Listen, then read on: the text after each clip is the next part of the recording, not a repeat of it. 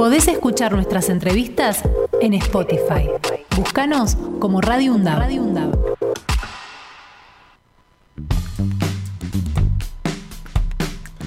Muy bien, siendo las 11 y 25 de la mañana, amigos y amigas, y estando aquí en la radio pública de la Universidad Nacional de Avellaneda, vamos a hablar de eh, el club de fútbol que más nos representa, si querés, ¿no? A nivel internacional y nacional, que es Independiente, es el más grande de acá de Avellaneda, este, desde lo deportivo y de la cantidad de hinchas, si querés, este, que no está atravesando un buen momento, eh, todo lo contrario, sin embargo, no vamos a hablar de lo deportivo, o tal vez sí, lo vamos a ir viendo con, la entrevistada, porque estamos en contacto con Ayelén Correa, que lamentablemente tuvo que vivir un momento muy difícil en la, última fecha que jugó Independiente con Boca, pero vamos a ir dejando que ella misma nos los cuente. Ayelén Correa, buen día, ¿cómo te va?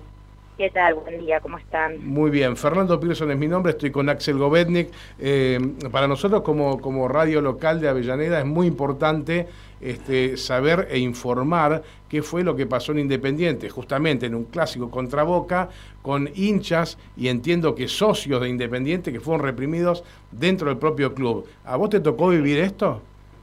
Sí, sí, así es. Bueno, en primera instancia, muchísimas gracias por el espacio, sobre todo porque en este tiempo han desinformado muchísimo eh, otros medios, sobre todo con, bueno, con la situación y con los que fuimos partícipes de esa situación. El sábado después del partido, más allá del presente deportivo, como bien decías, que no es el mejor, eh, los socios decidimos eh, hacer uso de nuestro derecho de poder reclamar y poder exigir que los dirigentes electos estén a la altura de las circunstancias y justamente a la altura de este gigante de Avellaneda salimos de, de, las tribunas, yo voy a la norte baja, quiero ir hasta, hasta el playón de la Erico, que es el lugar donde siempre nos juntamos a reclamar porque justamente es donde nos van a escuchar y donde están los que queremos que escuchen, ¿no? para, ir ubicándonos, porque eh, siempre este, eh, recordamos, estamos en radio, ¿esto sería la tribuna que da las vías para ubicarnos? Este, exacto, bien, exacto. Perfecto. Sí, sí, sí. Es donde están las imágenes de, de las copas que uno ve desde las vías. Sí justamente abajo de, esas imágenes. Ese sería el playón del estacionamiento de la platea Erico. Eh, bueno, yo cuando salgo y, voy sobre Alcina, ya sé, ya me parece bastante raro que se cierra una de las entradas para, para ingresar a ese playón con un cordón policial que nos empieza a empujar con los escudos, ya eh, como que ya el ambiente ya desde parte de la policía estaba como bastante eh, violento. Me, llamó la atención porque uno puede ingresar a su segunda casa las veces que vos quiera. Sos socia de Independiente, ¿no? Yo soy socia hace casi 20 años. O sea, vos sos un poquitito dueña del club, al igual que todos los socios que lo componen. Exactamente, tal cual. Y en ese momento cuando estoy, cuando veo esta situación, yo ya empiezo a escuchar los disparos adentro de la cancha. Eh, te imaginas mi desesperación porque no solamente estaban las 20.000 almas que, que, estaban adentro, sino que estaban mi mamá y mi hermana, que ellas fueron a esa platea. Entonces, bueno, intento ingresar, no puedo porque el cordón policial no me lo permite, pero eh, tiene dos ingresos eh, esta platea, entonces me doy cuenta que por el por, eh, por, por, otra puerta puedo puedo ingresar. Sí. Así que bueno, cuando me dirijo yo ya veo, cuando cuando entro ya veo todo el malón de gente corriendo hacia el cine, o sea, para salir justamente porque porque habían ocurrido estos disparos y es ahí donde me encuentro con mi mamá y con mi hermana, mi hermana tiene 17 años, eh, llorando las dos y bueno, mi hermana había recibido un impacto de un balazo de goma en el tobillo. La, desesperación, te imaginarás, mi mamá... Eh, eh, desesperada por, bueno por, por esto, mi hermana lloraba, arde un montón, duele muchísimo, porque hasta incluso han minimizado en, algunos medios o, o en las redes eh, el impacto, que no tendría que ser ni, ni, ni, mínimo ni máximo, o sea, no tendríamos por es, qué. Es increíble, yo los invitaría a los que minimizan a que se peguen un balazo de goma en el pie a ver qué les parece. claro. tal cual. Eh, bueno, entonces en ese momento lo que hago, sacarle una foto al pie de mi hermana e ir a hablar con quien corresponde. Fui en busca de Daniel Lastiri, que es el jefe de seguridad y convivencia dentro del estadio, o en busca de cualquier responsable o de algún dirigente, que mira mi ingenuidad, ¿no? Yo supuse que en algún momento, aunque sea desde el palco, aunque sea desde arriba, con seguridad, desde un micro, desde donde sea, algún dirigente iba a aparecer. Eh, bueno, voy con la foto de mi hermana, mi mamá obviamente y mi hermana salen y yo vuelvo, ingreso hasta hasta el playón, como te digo, con dos objetivos, que es pedir las explicaciones de cómo mi hermana se estaba yendo con el pie así, y obviamente reclamar sobre lo que los socios queremos que se hagan cargo. La realidad es que nos sentimos estafados con esta comisión directiva, porque prometió muchísimas cosas en campaña, de las cuales no está cumpliendo ninguna. Vamos a poner nombre y apellido. Néstor Grindetti es el actual presidente independiente. Sí, sí, sí. Eh, entendamos que el presidente electo renunció a los meses de haber sido elegido, ¿no? exactamente. Eh, buen día. Axel Govendi te saluda. Quería saber si después de todo lo que pasó, un día o dos días después, este, alguien de la comisión directiva o algunas de las autoridades del club se pusieron en contacto con ustedes. No, absolutamente nadie. Nadie. Nadie. Hasta el día de hoy, nadie se puso en contacto conmigo. De hecho, ya me parece ridículo que el comunicado oficial del club haya salido el domingo a las 3 de la tarde con palabras totalmente vacías, con un pedido de disculpas que, a ver, la realidad yo no quiero disculpas, yo quiero las renuncias de los responsables, porque en el momento que yo me fui a reclamar por el pie de mi hermana, vuelve la policía a reprimir. Yo no les puedo explicar la sensación en ese momento de ver que, que todo el cordón policial se organiza, que les dan la orden de avanzar y nos sacaron como a un rebaño que lo están sacando, bueno, así, pero a los tiros. Claro, y ahí ahí te tocó este, ligar un balazo a vos también. En ese momento, claro, en ese momento es donde yo me como también el balazo en la pierna, más de cerca incluso, agradezco que a mí me haya pasado más de cerca que a mi hermana, porque eh, a mí me quemó por completo todo el costado, tengo todo, eh, dos impactos incluso, que calculo que es el del mismo rebote. Eh, me, me arde un montón, me duele un montón. Lo que pasa es que son como perdigones, Aye. son como muchas bolitas y por ahí te pega más de una. Sí, sí, sí, sí. Así que, mm, eh, bueno, esto fue lo, lo, sucedido, como te digo, eh, estábamos reclamando. Yo en lo particular estaba pidiendo las explicaciones por mi hermana y obviamente cantando y reclamando sobre la situación actual y, sobre la falta de gestión en el club. Nos respondieron con balazos cuando los hinchas y los socios somos los que estamos sosteniendo el club. A ver, es de público conocimiento con una de las deudas más grandes la pagamos los socios.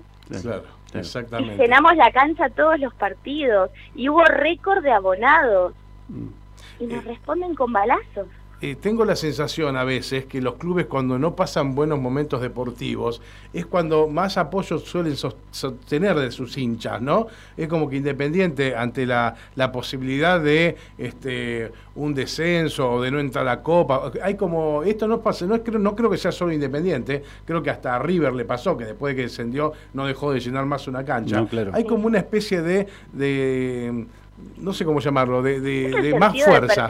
Claro, Eso es pertenencia. Exactamente. Es el sentido de pertenencia, es tu club, son los colores.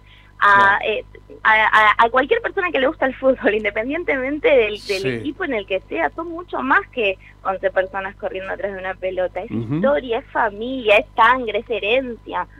es mucho más. y, Ayelen, ¿y has podido hablar con otros socios? ¿Hay alguna idea de, de seguir reclamando este, por esta comisión directiva? Mira, hace em, casi un año nos reprimieron en Mitre con la gestión anterior de, Hugo Moyano ah, por reclamar. Sí, esa fue, esa fue muy fuerte, claro, en la calle. Y hubo 48 socios con derecho de admisión, de los cuales no han recuperado todavía todos su, su derecho de mm. poder asistir a la cancha. Un año después, porque fue 26 eh, de julio, si no me equivoco, un año después nos reprimen adentro del estadio por querer reclamar. Entonces yo no voy a dejar, obviamente, de exigir y no voy a dejar de reclamar, pero primero está mi salud y mi integridad. Obviamente. Yo en, el momento que yo corría, cuando nos reprimían, se cae, se cae un papá, un, hombre con un nene de 8 años que lloraba esa criatura. Yo soy mamá de un nene de 4 años. En ese momento, viste que los pensamientos en dos segundos se generan voy corriendo, lo ayudo a levantar entre medio de los disparos, te digo, ¿eh? ayudo a levantar a este hombre y pienso dos cosas, ese nene puede ser mi hijo y en mi casa me está esperando mi hijo, yo tengo que volver. Claro.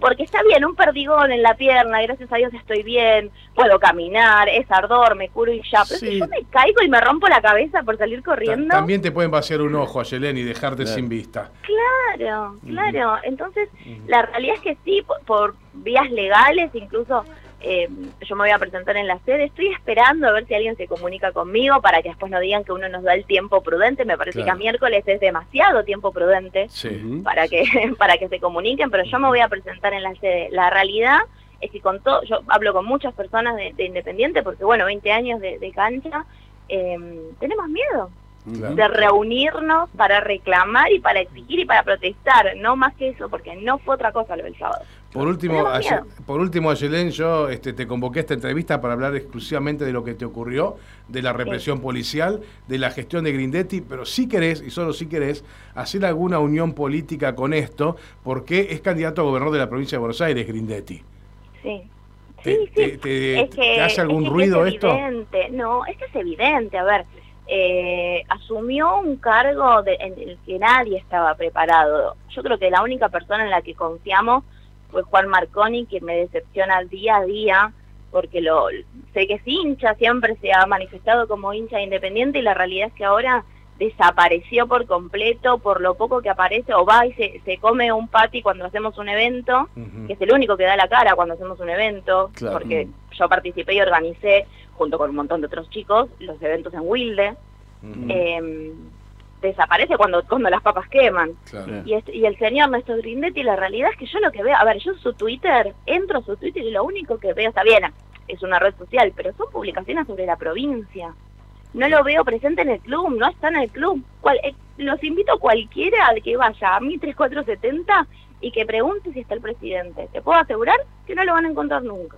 Mm. igual, sabes que acá no es el problema, perdón, pero acá no es el problema, porque cuando la política nacional se mete en los clubes, obviamente, que no solo le, pasa a Independiente, pero acá también en esta gestión hay un montón de gente del pasado. Mira, yo tenía 12, 8 años y ya eh, eh, los pasacalles de Seoane yo ya los veía en la calle.